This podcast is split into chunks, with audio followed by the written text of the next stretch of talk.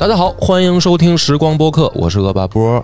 我是老杨我，是杨洋，今天有一个很有意思的议题啊，就春节期间会有很多电影上映，但是有一部电影呢，我作为一个男性啊，半个历史爱好者呢，特别感兴趣，就是《满江红》。嗯，这哎，个就是是你看，我觉得在中国人，你作为一个中国人，你可以不知道南宋第一个皇帝叫什么名儿，但你肯定知道岳飞岳飞、对对秦桧这俩人，没。错。嗯，因为这件事当时在这个历史课本上，我还跟历史老师争论过啊，关于岳飞的这个怎么定义，嗯就是我我对这个历史书都觉得给岳飞写低了，应该再往高拔。但是这个老师不同意，老师说这个教学大纲就这么写的，你小子就按照教学大纲答题，不要自己瞎发挥。所以说，这个历史上的确实有争议，也有悬念。嗯然后我们今天节目也有另外一位嘉宾啊，杨洋。嗯，杨洋呢，是因为他是跟这个电影是有一个采访的关系，所以说他研究会多一点，预告片也看了很多遍，相关的历史背景也进行了一些调查。所以说，今天的节目呢，我们主要的重点还是来聊这个历史的谜案吧。对因为这个听说电影是虚构的，但是这个历史背景是真实的，我觉得我们有必要给大家稍微回忆一下我是的们曾经在课本上简单学过的，但是背后有非常丰富的故事的一个对对对，这个南宋的那个初期的历史我。觉得看历史的这种相关题材电影，难免啊，就大家大概得了解一下背景，要不然的话，很有可能这个在观影过程当中，万一啊，因为我也没看过这个电影本身的嘛，万一这个在历史过就是看的当中有一些这个历史知识，然后你不知道，可能就哎不明白他这个这个人物关系啊，或者这个时代背景，就会造成一些困扰。反正原本那个我看历史电影的时候，都会先给女朋友讲一遍，哎，这个是什么故事？因为她不爱看，她就是历史片儿，她不太爱看，所以我给她讲一遍，哎，观影效果就会好很多。她就会说，哎，这我也我也能看懂啊，这很有意思。和看完以后还会跟我讨论。但是如果我发现有的时候我不讲啊，有的时候很累嘛，懒得讲。看完以后，他就哎这什么意思啊？哎呦没看懂，或者说他不感兴趣。就甚至比如说剧也是这样，因为当中我们看那个《长安十二时辰》的时候，他也是，哎呀，他这个前几集可能还行，越往后看觉得没劲啊，就就会出现这种问题。所以我们今天就借着这个马上要上映的片子，哎，我们也聊一聊这个历史知识、历史故事。《满江红》啊，其实稍微有一点历史背景的朋友都知道，是岳飞写的一个非常嗯呃，就是慷慨激昂的一首词哈。嗯，我记得有很多的人就会唱或者说念，然后念的时候饱含深情。嗯我记得我读大学的时候，有一次参加一个讲座，一个老师啊在那念，把大家都念哭了哦，啊！那一瞬间真真的很震撼。就是岳飞这个人，就是能文能武哈。是所以说，这个故事是不是跟岳飞有关系呢？杨洋，肯定是有关系的。就但是这个岳飞这个人物应该是没有在电影里出现。啊我念一下这个剧情梗概啊：南宋绍兴年间，这写的这个年份还比较明确。岳飞死后四年，在电影里好像是应该是死后五年。呃，秦桧率兵与金国会谈，会谈前夜，金国使者死在宰相驻地，所携密信也不翼而飞。小兵张大就是沈腾饰演的角色，与亲兵营副统领孙军，易烊千玺饰演的角色，机缘巧合被裹进这场巨大的阴谋之中。宰相秦桧，呃，雷佳音饰演的角色，命两人限一个时辰之内找到凶手。伴随危机四伏的深入调查，宰相府总管何力，张译饰演的角色，副总管武义纯，岳云鹏饰演的角色，舞姬姚琴，王佳怡饰演的角色等人卷入局中。案件的背后似乎隐藏着一场更大的阴谋，局中有局，人心叵测，一夜之间风云变幻，各方势力暗流涌动。之前还出过一些就是剧情简介啊，前面剧情简介里就提到了一句，这是一场铲恶除奸的行动。啊。呃，这版剧情里没有，但之前有提到过。哦，是的，哎，其实这个故事啊，你说是百分之百虚构的呢，但是也能找到一些历史的影子。我在来录播客之前啊，是网上搜了一下，好像那个当年那个南宋另外一个将军叫韩世忠，嗯，他曾经想派人去谋杀那个金国的使者，哦，后来被阻止了。嗯但我具体忘了是发生在哪一段了，因为他金国和那个南宋的谈判有好多次嘛，嗯，对，很多次肯定不是电影的这个，因为他电影的这刚才杨洋老师已经念出时间点了，呃他是死后了的故事。对岳飞死后四年也好，五年也好嘛，那个时候就已经双方进入了一个相对平和的阶段了啊，没有那么激烈的两国之间的冲就等于突吧。是第二场就是正式的和谈。嗯之前不是有一场然后被自毁了吗？嗯嗯第一场和谈就是在岳飞刚刚死后，嗯，对对对，那个确实是我们今天节目的重点。嗯其实说到岳飞的死哈，其实跟一个靖康之耻啊，靖康耻靖康耻啊非常有关系。这也是《满江红》里面啊非常有名的那个词啊，叫靖康耻，叫什么犹未雪犹未雪，陈子恨，子恨。何时灭？对，哎呀，这个就是这个尺到底尺在哪呢？嗯，我们今天就从这儿开始讲吧。要不那个啊，梁波，你先介绍一下对，快速过一下这个到底怎么尺在哪？之前的事儿。实际上我，我第一次了解也是从那个 金庸的小说嘛，那个郭靖、杨康，啊，对，就是当时他们给他起名，就是让那个两个小孩呃忘却那个靖康之耻。对对对杨康、郭靖。这个很小，我们就看那个《射雕英雄传》的时候就知道了，所以这个靖康之耻就有一个很深的印象，就像一个标记性的这么一个事件啊。郭靖、杨康的名字就这么来的，啊丘处机给起的嘛，在小说里。但实际上这个事儿呢，在历史上确实也是一件对于宋朝来说无比屈辱的事儿，就是直接把这个两个皇帝宋徽宗、宋钦宗抓到了这个北方。不但是抓了皇帝，而且抓了大批的皇族以及官员好像也有一些妃子之类的啊，对，都有公主啊这些，就被赐给了那些金朝呃的其他的官员当中。那个还是好的，是吗就是好一点的，还是说被人家拿回去当这个老婆妃子啊，或者什么这个小妾什么的嗯。那还有很多就是直接变为奴隶的。最惨的还有就是直接沦为说不好听一点就是蹂躏，是吧？那那些方面的，就非常非常惨，而且很多是以这个公主身份去最后沦落到那样的，就是被强奸致死的都有。是，所以他就是说非常非常的这个屈辱啊，整个的这个国家的领导班子嘛，加上这个文臣都被端了，然后这个这个后来的赵构，就是宋高宗，他跑到江南的这个，他就属于漏网之鱼，就是正经的。实际上这一场劫难一发生，可能这个宋朝就是直接要面临灭亡了，因为你继承人都没有了，那一瞬间的时候，你继承人都没有了，所以这个时候呢，北宋其实就已经宣告灭亡了。在那个时间点上，我知道啊，北宋就已经宣告灭亡了，因为整个的皇族都没了。所以这件事呢，在这个丘处机起名字的时候说不要忘，因为那个起名字的时候，他们已经变成了南宋南宋了南宋了啊。但是这件事在历史上呢，你们自称南宋，但是人家就只叫你江南，就是人家北方的这个来的政权，人家不把你当政权，人家就叫你江南，对吧？为什么呢？因为你宋朝之前管人家南唐就这么称呼，对吧？所以你在历史的意义上来说，这就是一个非常屈辱的事儿。你不是正统了，确实，哎，我回忆一下啊，咱们这么多朝代，嗯就两个皇帝同时被抓走，嗯，整个全国端的没有吧？很少很少很少。你看，呃，那我说唐朝的结束是因为节度使最后废了你那个皇帝，让你皇帝退位。嗯，呃，汉朝的结束是因为三国。对吧？嗯等于是你的那个献帝汉献帝等于是成了傀儡了。嗯然后你再推一推什么？呃明朝是皇上自杀，嗯一个皇上自杀。清朝其实比较和平的交接了，等于是嗯也是宣告了退位，和平交接，然后皇上还留在了那个宫殿里面。对，就是说，要不这个宋朝确实太惨了。你就被当成这个奴隶，羞辱你。对啊把那个皇帝拉到北方以后，扒光了，扒光了以后，然后披上带血的羊皮，让你在地上爬，这是对待你的这是，野史写的吧？应该是。这是正史，我靠！对吧？你你所以你这样的话，就是历朝历代你你都没有发生过。你要不就杀了我，要不我自杀，对吧？，对我我查了一下，好像他们被送到的地方其实就是今天哈尔滨附近，嗯。在黑龙江的哈尔滨。你想那么冷的地方吗？然后，然后羞辱完了以后，把那个皇帝扔到井里关着。他不是扔到监狱哦，他扔到井里关着。那你就想想这个事儿传回来，这是多大的一个屈辱。所以在这个情况下呢，这个南宋就等于呃赵构跑到了这个江南以后呢，他重新又聚集了一些呃文臣武将，咱们就开打嘛。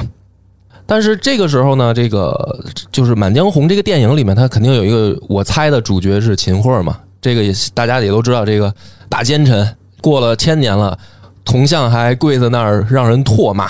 我看那个视频，有老百姓上去拿鞋底子抽，这个对，就在杭州西湖边上就有。对吧？那个铜像跪在那儿，咱们就讲这个秦桧吧。秦桧当时呢，实际上也是俘虏，他就被这个抓到北方了。当时金国呢，他就有一个想法，说我们在这个江南和我们占领区之间，我们设立一个伪政权，就是我们弄一个傀儡政权，就是历史上的所谓的伪齐，对吧？当时他们就想弄一个叫张邦昌的人，就是说你出来啊，你来治理这一片地区。然后秦桧当时啊，在历史上来说，还当那个时间点还据说表现的比较正义，就是他是反对这件事儿的。有底线吧？就呃，可能当时还有底线，但是这个事儿呢就很奇怪，就是凡是被俘虏的大臣，在历史上看不到有好下场的，就是被抓过去以后，你杀呀。对啊，你就就反正你不顺着我，你肯定就是死路一条嘛。哦，这个秦桧呢没事儿，他逃回来了。哎，对他不但没事儿，他跟当时的这个就是一个金国的这个贵族史书上呢，就是写成叫完颜达腊啊，我们后来念呢就叫完颜达赖。他说这个秦桧呢跟这个人关系处得很好，不知道是怎么就赏识秦桧还是什么情况吧，反正就觉得说，哎，你这人不错，哎，我把你当成一个幕僚对待了，给这个完颜达腊还出了很多主意，就是说，王爷达赖算是也是尊重人才吧？可能是吧，只能这么可能是只能这么解释了。我靠，可能是。于是呢，在后面呢，就发生了一件事儿，就是突然有一天，这个秦桧带着家眷哦，还有财产，就出现在了南宋对，出现在杭州好像。啊，就跑到了这个江南。然后呢，这个大家就说说那个你咋回来的呀？啊，这别人都没回来，你咋回来的？他说我呢杀掉了这个看管我的这个金兵，然后我我跑回来的。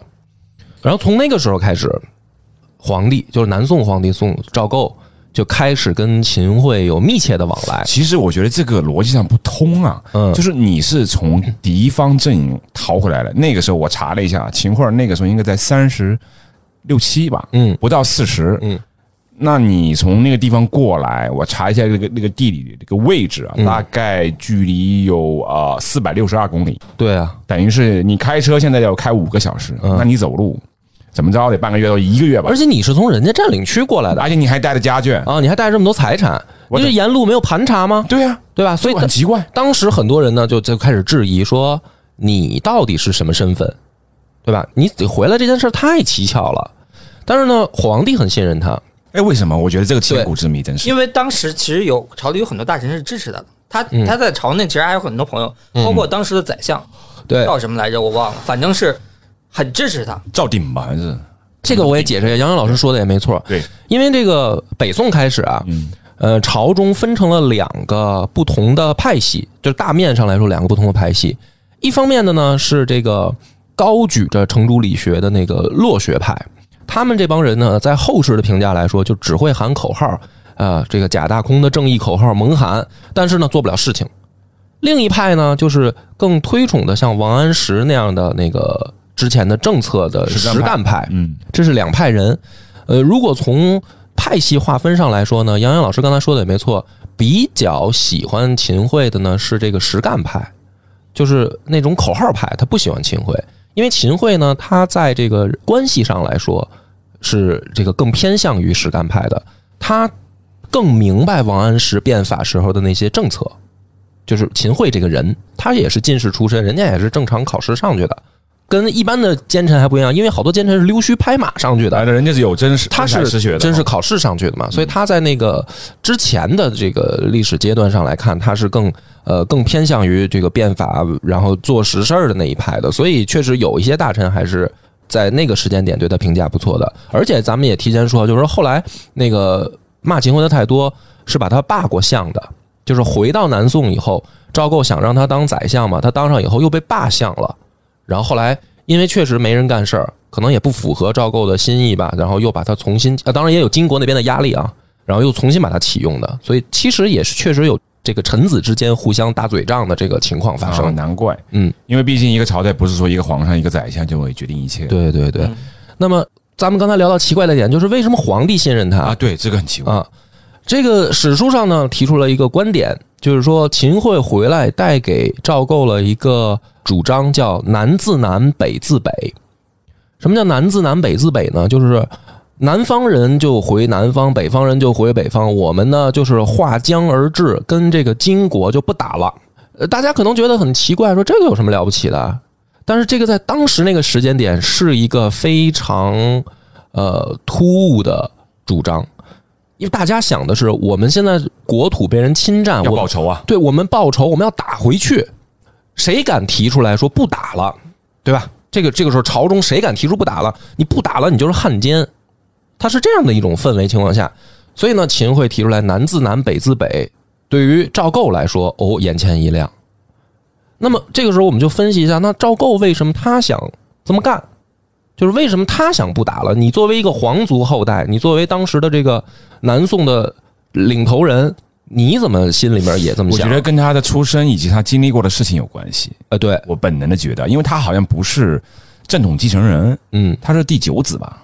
对，九妹嘛，现在网上他管她叫的妈妈九妹，就是她妈妈有个传说，说她妈妈是一个普通宫女，好像是被那个宋徽宗给嗯嗯嗯呃，然后才有了她。嗯，后来她妈妈才慢慢地位在上升的。对，所以说，在这个靖康之耻前面一年，她曾经作为啊，就北宋的使者吧，应该算是对有过送到那个金国那边去的。其实就是人质，人质等于是她差一点死了，差一点。然后她又被送回来了。对，因为那个他表现的呢特别的这个镇定，嗯，然后呢，而且据说这家伙这个年轻的时候也是武力值还挺高，挺挺壮的。呃，能开这个强弓。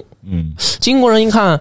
说这玩意儿不像皇子，不像皇子啊！说你们这个汉人都挺怂的，尤其越是往高了，这个皇族越怂。哎，这个家伙怎么表现的气度上啊，然后身体素质上啊都很强，是不是骗我们呢？送回去了就。对吧？说送过来的这是不是不是皇子？就就给他又送回来了啊，这也挺奇怪的。对，所以关于这个赵构，还有一些民间传说里有尼玛渡康王的故事，啊，啊，对就，说讲一讲，他从金营跑出来，又被一条河拦住，然后那个突然就出现了一匹马，嗯然后这匹马带着他过了这条河，然后就逃离了金兵的追击嘛，然后来到了一个寺庙，发现那个寺庙里有一匹泥塑的马，跟他骑的马一模一样，对他就很奇怪，这泥塑的马它是不可能沾水的呀。对对对他，话话一说完，他骑的那匹马马上变成一滩烂泥，哎，这就就等于说，天命。对对对，有一朝人王地主之命，所以上天保佑你。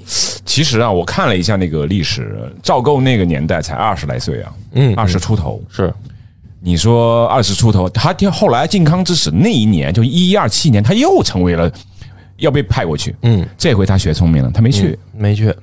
所以这个时候呢，就第一个观点啊，呃，历史学家也在这件事上来回来去的争论啊。我们现在能看到的第一个观点就是，你要打，是不是怕你爹、你哥回来，一个爹，嗯然后一个妈对吧？都在那儿。这个是说，还有一个哥哥嗯我这个皇帝怎么来的？我本来也不是这个预定的继承人啊！你们这打来打去，万一这一和谈，那边说那给我爸送回来，给我哥送回来，这怎么弄啊？有的人就说说，你看他不想打。那么第二种说法呢，也有嘛，这个从可能更实际的角度考虑，确实也打不过。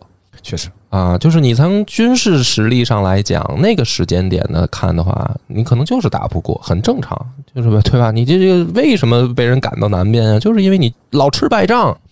当然，这个可能更细节的就不细讲了，因为它从这个军事装备上、军事素质上以及这个兵制上来说，跟金国甚至跟辽国都已经产生了很大的区别啊。他们的骑兵什么样，什么这个太详细了好像就没有马了，主要是缺马，说是呃，对，主要是其实马这个东西，呃，我稍微展开讲一讲，马这个东西。就是到金国的时候，他不是大家都能想象的说，他那个有那个铁浮屠。这个咱们在听评书的时候啊，之前看好多那个故事的时候都知道，他有铁浮屠。呃，铁浮屠是什么？重甲骑兵，不但是人披甲，马也要上甲。哎，这个有点像游戏哈，嗯有点像我们玩的那个 那个日本游戏叫什么来着？嗯，那个对马岛之魂，对，马岛之魂 对，那对那个是马凯，马铠，对，马铠，对，马的铠甲，那么呃，人三层甲，外面的这个这个金属甲，中间的皮甲，里面的布甲，然后马的铠已经能发展成分拆式，不是一体式，啊，这就很高级的。然后你想想，这个手工艺要发展到一个阶段，它才有，对吧？然后马上的武士，他要训练，他要脱产，他还有武器装备。它这些东西都是要你的这个国力发展到一定程度，呃，最重要的是什么？就是马。这个马，不大家可能想，这个咱们那么大的这个中国中国怎么会养不出马呢？这个玩意儿有产区啊，它是有这个地域的限制的。而且呢，马种你也要培育。你那么重的东西，就是你上面要带着甲，还骑着人，人也普通的马披着甲，受不了普通的马受不了。马种的改良，呃，对吧？跟开盲盒一样，你得一代一代的培育。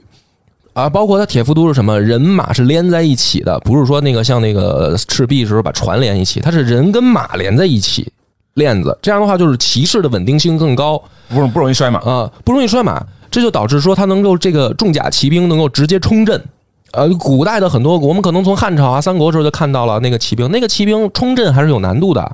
对吧？而且那个三国汉朝的时候，他那个马镫还没有铁制的那个马镫，只能在马上说作为快速奔袭，我们去这个长距离攻击，搞你突袭一下。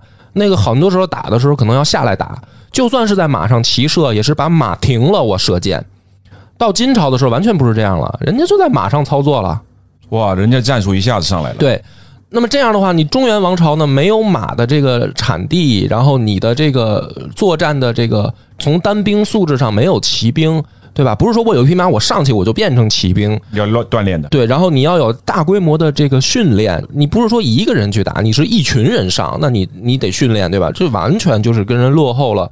从骑兵战术上来讲，落后了一个时代，就宋朝，对吧？所以这些林林总总的原因嘛，咱们这么快速过一下，就导致说你确实可以打，也打不过。赵构也很清楚啊。嗯，而且后来咱们也提前说，就像岳飞，他为什么能打赢这个人家的骑兵？其实也很惨的，他是拿步兵去跟人换命啊。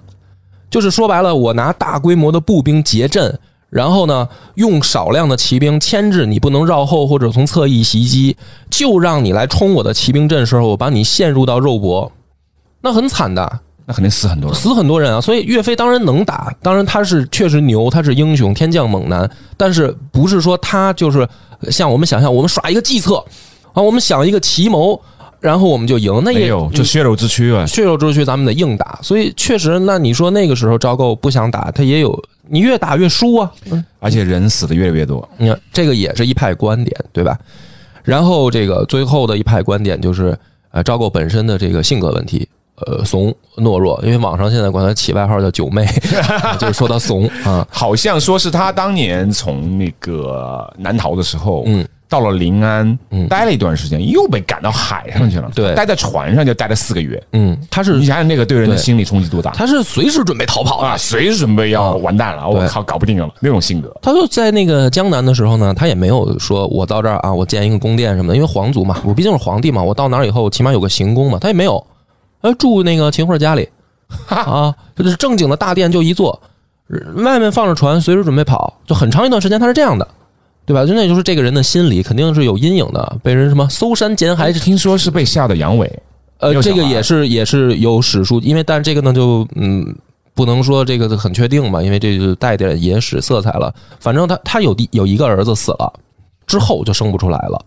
那是心理原因还是身体原因？因为他逃跑的时候可能连续骑马赶路，你你你马你想想，咱们男人都懂啊，你在上面连续那么去 去颠，可能会造成这个身体的损伤嘛，对吧？这个也有可能。这皇上太窝囊。呃，所以他这个到底是心理问题还是生理问题也，也说不太清楚啊。反正这是三个原因。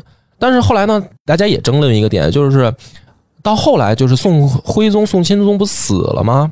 有的人就说，徽宗死的早一点，应该是在岳飞死之前七年就死了。对，就是死了以后，你第一条原因是不是就消失了？你不是怕你爸你哥回来，呃，你这个皇位不就说不清楚了吗？那他后来死了，你怎么还不打呢？就是有的人会说这一点，而且后来岳飞战斗力强啊，包括有韩世忠是吧？有张俊，就是南宋的四大，四大名将。对，名将都出来了，我们也连连告捷，你怎么还不打呢？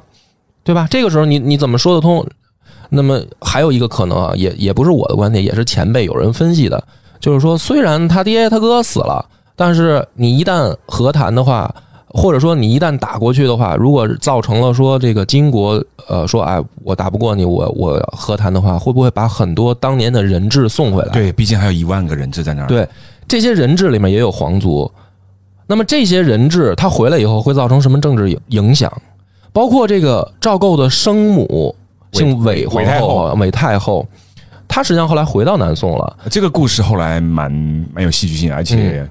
就是我看了野史上写，不知道野史还是正史啊，嗯就是韦太后当年就是在协议里面规定要送回来嘛。嗯。她走的时候，钦宗还没死，对，就是赵构他哥没死，然后钦宗就拉着韦太后那个车，跟韦太后说：“你回去跟九弟说，嗯我回去临安呢，绝不抢皇位。对。你给我一个什么地方住着就行，我不当皇上了，我不当了我不想待在这儿哈尔滨了。嗯，那关于这点，那我要为这个宋高宗说几句，因为同样的故事在明朝发生过呀，对，后就是这个朱祁钰和朱祁镇嘛。那明英宗回来了是吧？对，之前那个国门之变，汤唯不是演过一部备受诟病的国产电视剧嘛，叫《大明风华》，嗯。里边他演的就是朱祁钰的母亲，嗯。大明皇后孙若薇。朱祁钰就是那个土木堡之变嘛，听信那个大太监王振说我要御驾亲征，就攻打瓦剌三十万大军，结果去了就被连窝端了，嗯。人也被瓦剌抓走了。然后瓦剌就想就是一路过关斩将，就想直接打到京城嘛。但是当时京城还是有一些忠臣良将，包括有那个大忠臣于于谦，不是等于谦，嗯。那名字是一样的。对对对，于谦就是写诗那个粉身碎骨浑不怕，留取清白在人间的于谦。嗯对他带领着这个皇城的军队，然后那个很成功的完成了京师保卫战，然后就把瓦剌给打回去了。那这个时候就有一个问题，是吧？这个朱祁钰在我们手里，然后这边呢，于谦他们已经扶持了朱祁镇上位，嗯那就我如果把朱祁钰赢回来，那怎么办？那就有两个俩皇上，所以最开始这个明朝这边是我不着急说把皇上赢回来，是吧？包括于谦为首的大臣，他们其实有提说要迎接这个朱祁钰回来，包括也跟那个朱祁镇打保票说，你放心，你当皇帝已经是既成事实，不不可能说这个皇帝赢回来你就退位。嗯包括瓦剌那边说，我拿着一个这个皇帝没用，嗯他又不能说作为人质说威胁你们大明，因为大明现在有皇帝了，不听他的了，所以他们主动的把朱祁钰送回来了。朱祁钰送回来之后，朱祁镇就把他关在了皇宫外边的一个等于是小行宫里，破破烂烂，生活条件极其艰苦。大家可以去看那个唐伟那个电视剧，啊就等感觉就像一个破庙一样。然后不但对在这个生活待遇先皇啊，这个是先皇对啊。他极差，而且限制他的行动自由，然后派人监视他。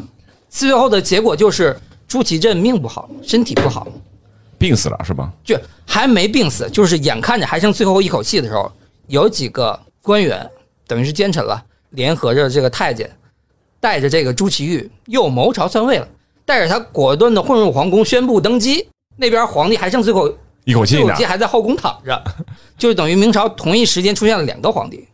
然后这个朱祁钰重新登基之后，也等于是清算了一批之前支持朱祁镇，包括不愿意迎接他等于。是英宗是在整个明代是有两个呃那个两个年号的人，对吧？对因为他回来之后再树立另外一个年号啊。而且后来大忠臣于谦也是被朱祁钰杀掉的。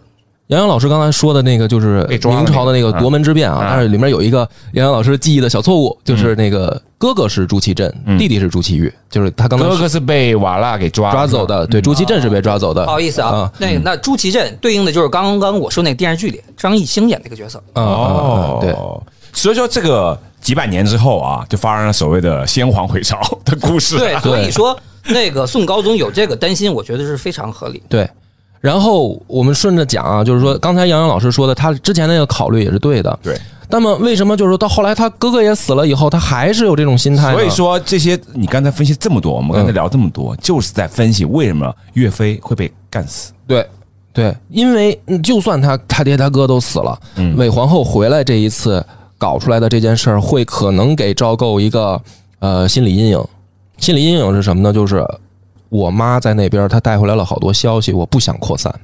啊他妈在那边生孩子了，天哪，等于是又嫁了，等于是。对被就是你刚才说的第一种还比较好的待遇，被人家给给啥了给纳纳了妾了，或者怎么样，或者他妈生了孩子了，你这个事儿回来以后，在皇帝这儿没法说呀，到底是谁的孩子？就是这啊孩子是有没有肯定不是他爹的，就是那个金国人的就是有没有嗯说是不是皇族？嗯能不能被纳为所谓的赵宋的皇族？那肯定是不行不能，这肯定是金国人的，这个是对金国人的是是是对嗯。所以这件事呢，也许他还有这个考量。虽然我爹我哥死了，这么多俘虏回来，他们在北方见到了什么，经历到了什么，一旦回来了是丑闻，我不能接受这个丑闻扩散。那么这个也是一种观点，就是补在前面三种主流观点后面，可能还有一个不方便说的观点。所以说，我们就回到嗯，我们今天的核心议题：是宋高宗最后下了决心要杀死岳飞，而不是秦桧。对，因为这个时候呢，主张所谓的议和到底是秦桧还是宋高宗？其实目前来看，主流观点是宋高宗、赵构。就是皇帝就想去跟他和谈对。那么金人那边提出了条件，要杀岳飞。那么就发生了一个大家最痛心疾首的，就是一个大英雄，然后悲剧的这个结束，对吧？我们的所以十二道金牌嘛，啊，风波亭嗯，把这个大忠臣给干死。而且死在了大年三十晚上。对啊，所以我们为什么就是老杨说读这个《满江红》就能听哭，对就是因为你你会想起这些事儿，对吧？你你知道岳飞的这个事儿以后，你本能的再去听那首词的时候，你就会想起来。那我觉得没有一个人会不动情啊，是吧？那么再回来讲，就是说他他为什么非得杀岳飞呢？就是他议和，他投降派什么这些啊？刚才有那三个观点，三个半吧啊观点。那为什么非得岳飞死呢？岳飞不死，你可不可以谈呢？就而且你现在是军事优势，打的这个离汴京就几十里地了，好像就五十里吧。不到五十里。嗯，嗯，你现在军事优势，那你不杀岳飞，你不是谈判筹码更大吗？对吧？你在和谈上来说，你在优势情况下，你不杀岳飞，你不是更有这个资本盘吗？那么还有一种观点就出来了，就是宋朝皇帝从开国开始就猜忌五人，就是觉得，哎，你们这帮当兵的，随时可能会谋反，呃，因为因为宋 宋高祖 就这么来的。赵匡胤就是兵变对拿的皇位，五代十国这样的事儿经历太多，对吧？从宋朝之前的这个都来十五帝拨乱五十秋，就是因为五人拥兵自重，最后你们家才黄袍加身，你上的位。所以宋朝他一直就对武将猜忌。那么再到赵构这个本人，他更猜忌，为啥呢？他经历过两次擦肩而过的兵变。啊，是吗？对啊，就是他他在南逃的过程中吗？对啊，他到了南方以后，他经历过两次兵变，最著名的那一次就是苗刘兵变，把他抓起来了都，对吧？他经历过这个事儿，所以他更加的猜忌吴人。觉得你岳飞你现在哈人气啊是吧？又有人气你，又有武力，对啊，，你不听命令，嗯你你你老跟我这个刺儿头嗯，啊！而且岳飞也提出过说，我们为什么北伐？我们要迎回二帝，我们要收复河山。我这个就更不是赵构想听的了。嗯，那所以他对岳飞的猜忌会更甚，就是本身祖宗那时候就猜忌，到我这儿我还真的又亲眼见着了，我还差点就让人家给弄了，弄了，所以他就对岳飞他的从他的视角跟老百姓不一样了。老百姓说我岳飞大英雄，是吧？但是在他的视角，这是一不安定因素。他万一真的立大功，因为这个呢也得讲，你说历史上有很多人这个北伐立大功，立大功回来以后就变成了权臣，比如说这个南北朝时期的大将桓温，那就是北伐立功啊。武功盖世以后回到南朝，那他就变成权臣啊，了。那你说这个北伐立功，我想起了、啊、汉朝的那个霍去病和卫青的故事。就他们那些武将，在皇帝看来，我就是不信任你。包括刘邦对于韩信的那个处置，嗯这个是传统。嗯所以老百姓可能单纯觉得你是英雄，嗯你就那如果我们有没有一个假设哈？假设如果说啊赵构就大方哈啊，那你岳飞直接打嘛？那你打败了那个金国最好，嗯你，觉得有这种可能性吗？他就是存在这个问题，就像你说的，我给你什么，我给你什么的问题，我奖赏你什么的问题，对吧？你比如说，呃，像你说最早的这个案例啊，王翦，对，对吧？战国时期这个灭楚名将王翦，他最后老老头儿聪明，哎，我要钱，我提前表现要钱，我走一段我就跟火这个秦王要钱，哎，那秦王说好，我可以给你钱，那我能满足你。那有的人他可能要名，你岳飞要什么呢？我给不了你啊！你这么理想主义的一个人的话，你完全不把啊你完全不把我放在眼里啊，对吧？那我我问的是，岳飞有可能会打出什么样的战绩呢？如果继续打下去的话？如果从我这个角度来看，岳飞是可能真的会直捣黄龙的，等于就是就把起码把北宋江山收复，就把开封给弄回来了。对，起码开封回来了，嗯或者说河南回来了，嗯，然后打到河北，比如说咱们这个幽燕地区的时候，嗯可能两军陷入僵持，对，哎，这个我觉得是有可能的。嗯如果岳飞不死，嗯，我觉得真的是有可能的，但问题就是他死了，那这个事儿就就没有说不清了。说不清了。对，所以到这个时候呢，呃我们就讲到岳飞都死了嘛，嗯。然后就进行了这个和议，合议，绍兴其实就回到了我们电影的这个历史背景来了。他就很接近了。嗯。这个合议最后就是刚才咱们讨论的，就是呃称臣，对吧？南宋向这个金国称臣，然后我们是这个差辈儿了都，嗯。呃，不是兄澶渊之盟兄弟之邦，我们现在是是北宋和辽代是吧？呃？对和辽是兄弟嗯。啊关系，那现在我们是这个上下辈儿关系，嗯，上下级关系。嗯，然后我得接受你的册封，我才是这个南宋的最高统治者。嗯，然后和议以后呢，本来说的是让赵构去接这个诏书，但是太丢人了，我觉得这就特别丢人，太丢人了。啊然后就让秦桧去接，啊，秦桧跪着接了诏书。所以说秦桧会成为奸臣，会被老百姓痛恨，就有两点：第一个就是所谓的杀了岳飞，嗯第二个就是接了那个东西。对，那这个东西呢，我跟你，我是觉得啊，从我的观点讲，秦桧这个人他的这个奸臣的这个事儿，在历史上是板上钉钉的，这个事儿没有什么可讨论的，不会在谁叫你在那个位置上了？对，就是你就是干了丧权辱国的事儿，并且，呃，你是主张的投降派，对，你是率先提出的投降，甚至你在军事优势的时候还在帮着赵构去投降。因为有一个信息差，我听说说赵构是岳飞被押回来之后才知道，原来岳飞已经打到朱仙镇，或者说已经有这么大优势了。这个在历史上就是也也有讨论的有讨论是吧？这个观观点或者空间的碰撞，就是说他到底知不知道啊，或者怎么样。但是实际上不是说你打不打到这个真正汴京或者收不收复河南，其实你这个军事优势不是那一个时间差才体现的。嗯，就是你能够开始，因为原来是根本就做不了战，你一接触你就溃败，溃败。到后来开始你已经能打能接触了，那这个本身就不一样了嘛，嗯，对吧？我是皇上也不可能不知道啊。对，而且当时你也不是只有这个岳飞一支部队在在打在想打，对吧？你你也有韩世忠，你也有张俊什么的，这些这些部队不也有吗？你就算嗯，可能岳飞吃了一两场败仗，岳飞也不至于说全军覆没呀。那那有没有可能再战啊？就是说，你得这么想这个事儿，他是我从不能打变成了我可以一战了，而不是说这一战我到底取没取得战果。我觉得这个是很明确的。嗯，对吧？所以讲到这儿的时候，我觉得秦桧肯定是个奸臣，当然赵构在这件事上的决策肯定也是错误的。还有很多人说，是不是秦桧把赵构架空了？也有这种观点，是不是这个秦桧当时确实独揽大权？那就不可能，我觉得也是。其实，呃，杨洋有个观点，我觉得，我觉得说有道理啊。杨洋给大家讲一下，你觉得秦桧到底是不是所谓的金国的奸细？我觉得应该是，就与就从最开始他之所以从金国回来，这个理由就肯定是站不住了。嗯呃，但我觉得就应该是各方的一个默契。赵构肯定知道这个秦桧跟这个金国的高层是有联系的，但是他默许了，因为他需要这样一条暗线。高层之间需要有一些比较私密的沟通的渠道，有一些不能拿到台面上讲的东西，我们可以先私下勾兑好了，然后我们再在台面上讲嘛。所以说，我觉得不管这个秦桧是不是汉奸，他肯定是和金国的高层有联系。所以说他在这个赵构这边也是这么受器重的一个原因。另外一个就是赵构不喜欢岳飞，秦桧他也不喜欢岳飞，就是从他自己立场，因为他是一个奸臣，他是主张议和的，然后那个岳飞是坚定的主战派，那政治斗争是肯定是你死我活的，是岳飞不可能对赵构动手，但他如果抓到把柄，一定会对秦桧动手，那秦桧不如先下手为强，等于是秦桧和这个赵构也形成了一种默契。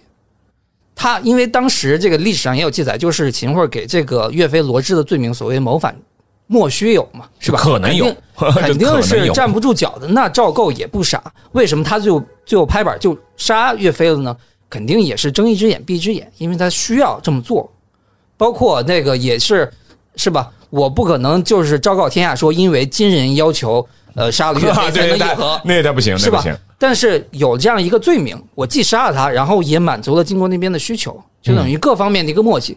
岳飞呢，从民族情感上讲是非常可惜的，是一个大英雄，但是在利益角逐的这个棋局中，他可能确实就是一枚棋子，而且最后变成了一枚弃子。嗯，他比较被动啊，其实他杨洋老师这个观点，其实在史学界也有争论的，嗯就是有一派是顺着他这个观点逻辑来的，逻辑来的，很具体。他们他们的观点是这样的，就是呃，秦桧应该不是奸细，为什么呢？说呃有两点原因，第一个是秦桧在金国关系好的是完颜达赖，但是完颜大赖和后来的主战派完颜宗弼两个人是不对付的，啊甚至完颜宗弼是把完颜达赖干掉的所以说。历史确实是复杂的，不是说一两个人就可以完完整整的决定这个历史的走势。所以说这一派的观点认为说，你秦桧就算跟金国的高层有勾结，他不是说联系了，就叫勾结。那你勾结的应该你的上线可能是完颜达赖，但是现在呢，迫使你们去做出要杀岳飞这件事儿的是完颜宗弼，他跟达赖本身是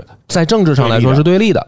来，所以你看这一点是不是证明，就算秦桧联系，他也不是跟完颜宗弼勾结嘛？他在金国的时候也不是跟完颜宗弼关系好勾结了对，第二个原因呢是这个完颜宗弼恨的武将不止岳飞一个人啊，就是在战场上甚至差点宰了他的也也有，韩世忠也差点宰过他，对吧？然后其他的这个将领也差点宰过他。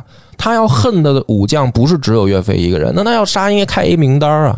哎，为什么只杀岳飞一个人？很奇怪哈。就是说，如果是完颜宗弼的仇人是岳飞的话，他应该不只杀这一个好。像是岳飞杀过完颜宗弼的侄子吧？哦但是就是说，其他武将也干过类似的事类似的事儿是吧就两军打仗肯定互有杀伤嘛。就是我觉我相信像什么完颜宗弼这样的，就是嗯大将或者说掌握一国兵权的大人物，肯定不会限于个人私仇。嗯，他应该是觉得这个岳飞肯定是你那边的头号人物，如果岳飞死了，你那边武力值大减。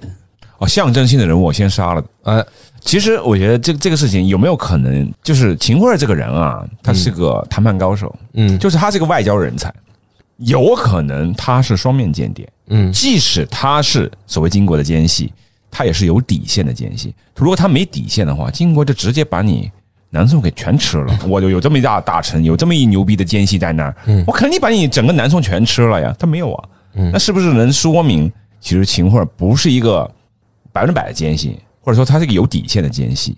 所以我这个就是大家各自的观点不同嘛。嗯我我我就觉得说，从我的角度出发，我还是觉得秦桧这个人是不是奸细呢？存疑啊。但是他肯定是个奸臣，嗯他肯定是做了对中原王朝不利的事情，的事情，这个是我的观点。所以他是奸臣，他应该跪他的铜像跪在那儿被老百姓抽这件事儿，我觉得是板上钉钉的。而且呢，这个时候赵构的视角是偏颇的，是有问题的。如果作为一个忠臣，你可以辅佐君主去规劝他进行正确的判断，而奸臣是迎合主君，对吧？老板的对错不管，我只在乎老板对我的看法，那这个就叫奸臣，对吧？忠臣是你可能有问题，我告诉你，哪怕你不听，但是我要说，我们现在在军事优势上已经可以一战了，岳飞已经快打到这个汴京了，这些事儿是这个你应该去掌握的信息吧。你不能在军事优势的时候，明明我们有更大谈判筹码的时候，我们做出丧权辱国的签订。确实哈，你说你都有优势了，为什么最后还是以称臣为协对啊议的主要内容？对啊，你甚至可以说，你就算想不打了，我们我们争取做到还是约个兄弟之邦，行不行？那你要这么做的话，我都不直接骂你奸臣啊。但你没有，对你就是还真的不如那个那个李鸿章呢。哎，对啊，李鸿章也是当年去谈判的时候带着这个伤，嗯对吧？因为当时有有日本的那个刺杀他嘛，刺杀他，他带着伤，然后不断的再去帮大清争取更优厚的谈判条件。虽然他也而且那个时候你是真正战败了。我说甲午战争啊，对啊你真败了呀。对啊，是啊，而且败的是人家李鸿章组建起来的这个海军啊。对啊你你秦桧，人家岳飞在前线豁命打，然后你在这儿做这种事儿，我觉得他就是奸臣嘛，这这没没得可惜。所以说，呃，这个《满江红》的这个电影的预告片出来之后，有人就在有些网友就留言：难道要洗白秦桧吗？我觉得不会我觉得不会，我觉得不是。对是不可能的。不可能说洗白。我觉得，嗯因为我觉得艺术创作它还得遵循一个老百姓的这个主流价值，它才可立得住。但是从另外一种观点来讲，更高的观点来讲，是不是秦桧的出现，或者说是岳飞的死，让南宋继续延续了一百三十八年？我觉得不是，不是？你觉得不是？我觉得不是这个观点，不是因为。后来他们又经历过一百三十八年，直到后来就是呃一二三四年，然后蒙古灭了金确来说，嗯准确来说，二十年。这一场合约的有效期是二十年，年，死了一个所谓的然后你干掉了一个这个岳飞这样的人，对啊，就你整个换宋朝最强的武将给对干掉，换来的是二十年的太20年平。你不能拿他当成这个真的宋朝灭亡的嘛？所那个宋朝后来的延续跟这个合议，我觉得关系不大不。是很大。他的这个合议的有效期，我觉得就是二十20年年。嗯，所以这么来看，其实划不来哈。所以电影其实讲的不是这次合一，是下一次合一。下一次可以，嗯对吧？所以刚才我们讲的就是可能就是前面的历史背景，就是呃，对，我不知道，就是还没有看电影，或者是马上要去看电影的嗯听众，能不能得到一些启示？我觉得我们的话题可以再延展一下。我刚才说了，就岳飞死后四年又进行了第二次谈判，然后整个和平协议延续了二十年，嗯，有可能这个故事发生在后面的补充协议谈判的啊。补充协议，有可能，就是后面的一百三十八年的历史，最后结局还是很惨。嗯。南宋就是赵构，你说你屈辱称臣，包括后来又改成所谓的从称臣的关系改成叔侄关系，到最后你还是灭亡了，而且输得非常惨。这个我觉得稍微读过历史的人就知道，所谓的崖山海战之后那个惨呐、嗯，是那个更惨，啊陆秀夫我觉得要不梁波给我们简单介绍一下后面的历史？你觉得其实也有一种观点，就是其实南宋啊，就是没有大家想象的那么弱，因为整个蒙古骑兵在横扫欧亚大陆的时候，南宋抵抗的时间是最长的，嗯将近五十年。在进入后面的历史前，我想先嗯分享一个之前在这个评书故事里聊到的关于比较神话的岳飞这段历史，就是民间流传的，然后加点神话色彩的东西。我觉得这个一个是很好玩，另外一个就是很准确的把这几个人物关系勾勒出来了。对，就是说最开始肯定是岳飞要从这个宋徽宗开始讲。就宋徽宗，他首先他不是他也不是这种正统继承人，是上一个皇帝没有子嗣，所以选他当了皇帝。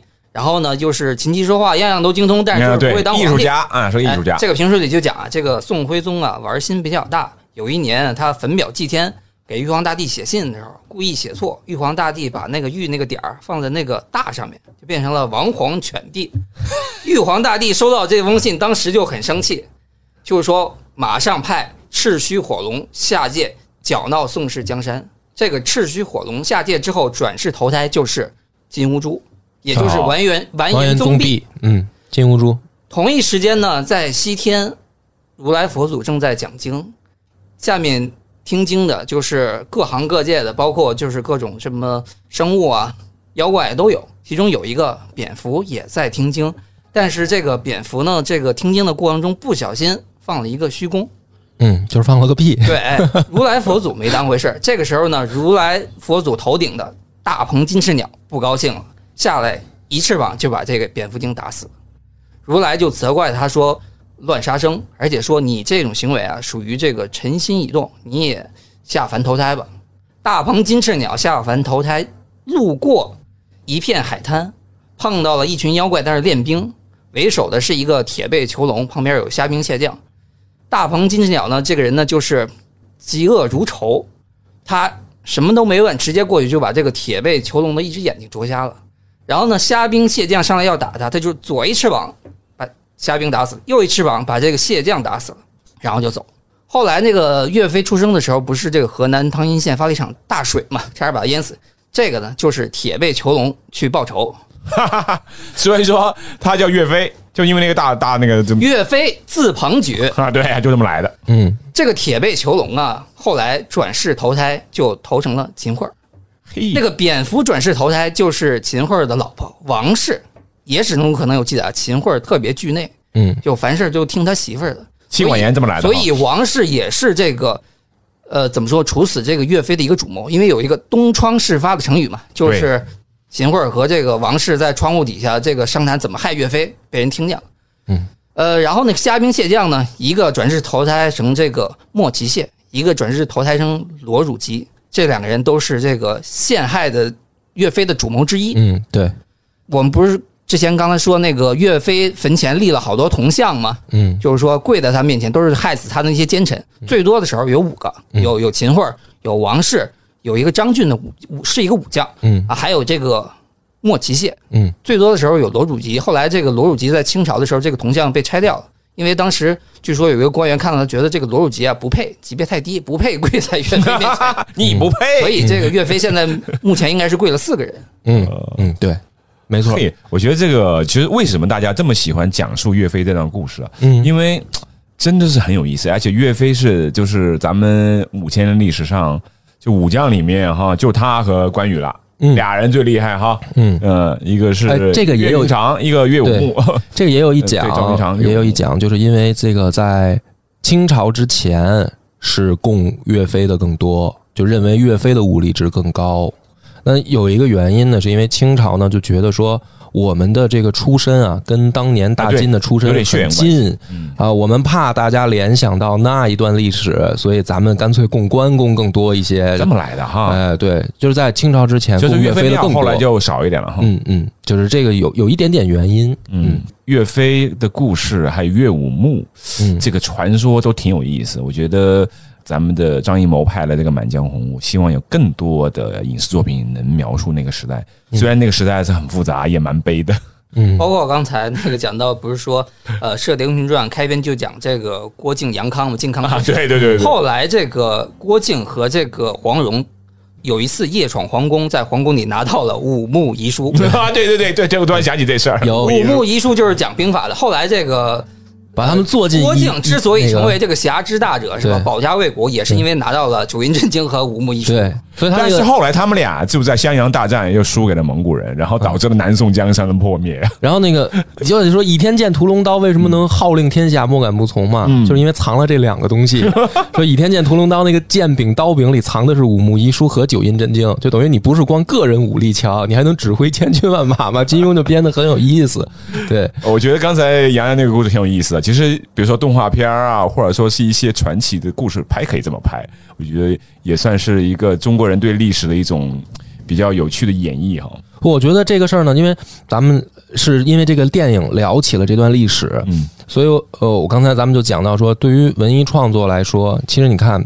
评书演绎啊，就是相当于在民间流传的历史，因为老百姓呢，可能很少去真的去抠着二十四史看，对吧？老百姓了解历史都是通过民间的这种评书、呃演绎、相声，到咱们现在呢，就是电影、影视剧这样的方式。所以他要想做好呢，我我猜的话，第一个啊，我带着电影去看的话，我觉得他不可能敢挑战这个底线，说我给秦桧翻案，这是我猜的啊。另外一个说，我们就去看什么？我去看这个电影，我看到《满江红》这几个字，又看到了他介绍说是四年五或者五年之后发生的事儿。我估计里面的重点会有说秦桧这个人到底什么样的人？到底是什么样的人，这个可能会在电影里有所涉及，然后以及他们这个和谈，他们这个和谈对未来的影响，我我觉得可能会会有这个，而且刚刚咱们讲到历那段历史的时候，因为咱们已经是现代人了，已经对那个历史的全貌已经有掌握了。但是回到岳飞死后四五年这个时间，在当时的官方话语体系内，岳飞就是一个奸臣，嗯秦桧是一个忠臣，是吧？哦那如果从当时的历史角度讲，怎么把这样子一个东西翻过来？我觉得可能是这个电影想探讨的一些东西吧。比较难吧也。哦，我还回到我刚才说的，就是岳飞死后，然后所谓南宋还延续了一百三十八年，嗯然后包括后来就是南宋的那个结局也蛮悲惨的，嗯嗯就是然后有一种观点说是南宋的军力其实没有大家想象的那么差，是一般了，但是毕竟它维持了所谓南方的和平一百三十八年，嗯，然后抵抗了那个蒙古铁骑也大概将近五十年。你想给我介绍一下后面的故延事呗，一下，对，简单讲讲呗。们稍微讲一讲，就是嗯后面的这个事儿啊。从大面上来讲，南宋的军事实力，呃，也并不是说就很差。他确实，你想，他能还能打下去。当然，他有地利的优势啊，对就是你的这个骑兵过要有水军的时候就难了，哎，所以他能守住。但是呢，大家还要清楚的认识到一点是，最后他的对手换了呀，他换成了蒙古啊，蒙古那个时候。全世界范围内没有能挡得住他的，这个横扫欧亚大陆嘛，对吧？就不光是我们的南宋挡不住，到欧洲那边哇，那更挡不住了，更挡不住，人家就几年就灭亡了，我们还挡了五十年的将军。对啊，好歹咱们在钓鱼城还把人家那个大汗击杀了，这就说明南宋你就可以了，你你还怎么要求他嘛，对吧？但是这个稍微讲一讲，就是蒙古的骑兵战法，对于金朝来说啊，又进步了。哎呦，又进步了，就更恐怖了。就是它不是像大家想象的那样说，嗯，嗯你你看蒙古人是因为这个弓箭厉害，就我们想象的说他的这个骑兵是为什么呢？是他是蒙古人射的比金国人准，不是那样的，他又进步了。他的骑兵发展到那个元朝的时候，比金朝的骑兵更厉害。嗯，而且它也是这个冲阵式打法，不是骑射式打法。这个是历史，你得结合着考古出土的证据，不能这么拍，不能说边骑边射那种，不能这么拍，对吧？它有它有这个就是骑射骑射的这个兵，但是它的主要也放在冲阵上，而且蒙古人的战法对于这个金国来说有进步了，而且同时啊，就是不光是这个在军事能力上的进步，蒙古这个国家并不是像大家想象的那么的蠢。大家总总觉得说他是靠武力。同时有一点，他在文化上他的见识其实某种意义上在当时那个时代是更高的，因为他见了东方文明，他又见到了西方文明。他们是把这些这个他觉得能快速赚取这个利益方式的，都纳入到了自己的这个统治的机制里面来，才导致，因为他打仗他要钱，对吧？对，哎，这钱所以钱不抢来的吗？对，钱是抢来的，但是钱怎么抢，这也是有区别的，对吧？所以蒙古的时候建立的，我们后来看到的所谓的那个元朝，嗯，在南宋的时候，我们还我们就用蒙古来称呼吧。它因是为元朝和南宋是并行了一段时间，嗯，它实际上也是一个很发达的商业帝国啊，而且呢，还有一点就是我们所谓的这个呃所谓的蒙古的这个区分统治，把人划成这个三六九等，因为第一等是蒙古人，第二等是色目人，第三等是南人，第四等是汉人。这个呢，并不是正史记载，是野史补充。哦，或者说是更多的考据的人说，曾经出现过某种现象，推论出他们是不是有这种就是说元朝当时的统治虽然是高压统治，其实也没有那么高压，算相对比较松散，是吧？他其实，那你像刘伯温嗯啊，我们叫刘伯温，实际上刘基嘛，他是当过那个元朝的官吏的呀。包括元朝虽然他当不了高官啊，我记得元朝有一个很大的一个戏曲家，是吧？关汉卿，关汉卿，就是说，如果说完完百分之百那种高压统治，也不会出这些文学家吧？他肯定当然统治上来说是不友好吧，嗯肯定是不友好了不友好。但是呢，我们不能因为说我们这个宋朝被他打败了就抹黑他，我觉得这个不对。就是说他他赢了是因为人家强，嗯人家更厉害，而不是说啊是一个机缘巧合，他就军事上厉害，这是一个综合来看的事情。所以我觉得呢，南宋他的后来的败亡，他挡不住蒙古啊、并不是因为南宋他他就比如说怂，不是不是，不是，他也有一定本事。他也也对他也也有名，后来北宋缺将，南宋缺相。他有很多的后来的武将都出来了，他不是说战斗力就差，或者说放弃抵抗嘛，嗯，啊，但是全世界也当时没有挡得住蒙古的所以。说我们也不用苛责我们的南宋蒙古人的学习能力人啊，对不要苛责赵家人啊。我们还要说一点，就是不管是金国、蒙古还是呃什么南宋，都是我们中国人，啊，对对对是民族内部矛盾。哎这必须要强调啊这都是毕竟过去了这个将近一千年了哈，对对对是吧？然后那个，其实后来这个崖山海战，很多人就会聊到，然后包括有一些说法，什么崖山之后无中华，就是把那件事情描述的非常悲壮。嗯我简单介绍一下，就是末年哈，就是陆秀夫嗯啊，背着那个南宋最后一个皇帝幼帝啊，把这个玉玺放在幼帝的身上，然后他扛着幼帝跳海，然后十万南宋军民跳海。嗯，就在现在的广东省西呃江门附近啊、嗯海里面，就是被很多人描述，这是很悲壮一件事情。那其实我觉得这个跳海其实也跟靖康之耻是有一定关系的，就他们觉得啊，就是我们不能再被羞辱了，我宁愿我跟我们的皇朝一起就是沉入海底，也不想被羞辱，有没有一定关系？你觉得？我觉得肯定是有，肯定是有，因为我觉得如果没有对于宋朝的感情，它不会有这么集体大规模自杀发生，对对吧？你你就是说，那就是上层当权者，你逃了就行呗我们就跑嘛，对吧？我们活下去嘛。但是集体那么大规模的说我们投海自尽，那那个太惨了，那就是真的是，哎呀，都没法形容。他一定是对宋朝有感情的，就是我们屈辱，我我我对我对这个世道，我发现没希望了，我宁愿死。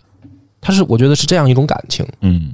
后来的故事，包括也出了一些名将哈，包括文天祥也是文学家。嗯其实大家就是说，人生自古谁无死啊？嗯，呃，留取丹青照汗赵汉卿，这个就是南宋还是出了很多文学家 哈，嗯这么看哈，包括我岳飞同志也是文学家。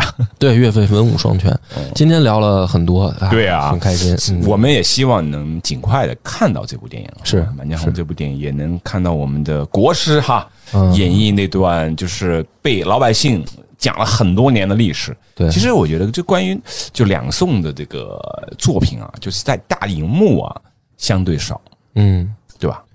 电视剧还是有一些，大荧幕确实，因为首先是古装历史题材本来就少，容易出错，对，不好拍。而。且就是大家可能对宋朝没有一个特别全貌的一个概念，但是会有对一些片段印象特别深，比如说宋徽宗时候的《水浒传》呃对是吧？对对对，是吧？对。高俅、蔡京的这是早于秦桧的大奸臣，对对。对还童贯，对对，对，而且岳飞这段故事确实影视作品比较少，嗯，我印象中只有黄晓明拍过一个电电视剧。算近年的。嗯嗯，电影就几乎没有。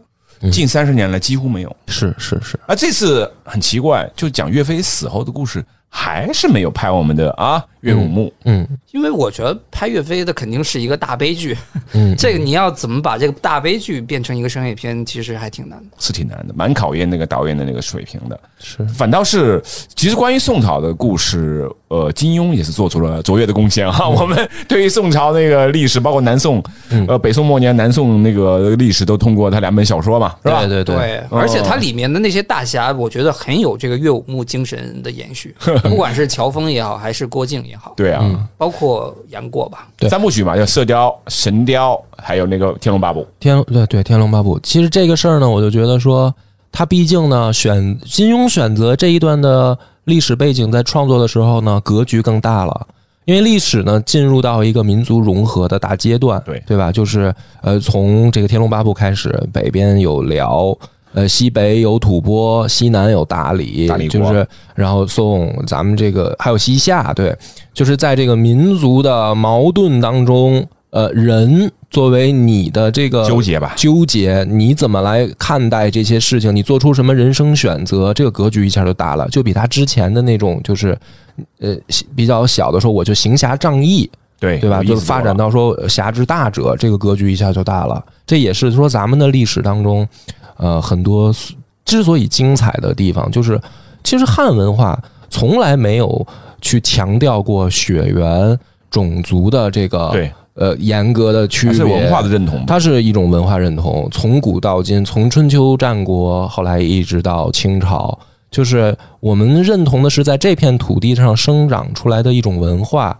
你们不管是哪族人，嗯，呃，咱们能不能在这片土地上生活？你能不能接受这种文化？你接受了，那咱们就一块儿生活。它是这样的一种，呃，我们的历史在传承的东西。所以我觉得，嗯，对，这是咱们通过电影讲的挺多，讲的今天算是一个历史一个普及的一个交流哈哎，就是我其实，在也学到了很多东西。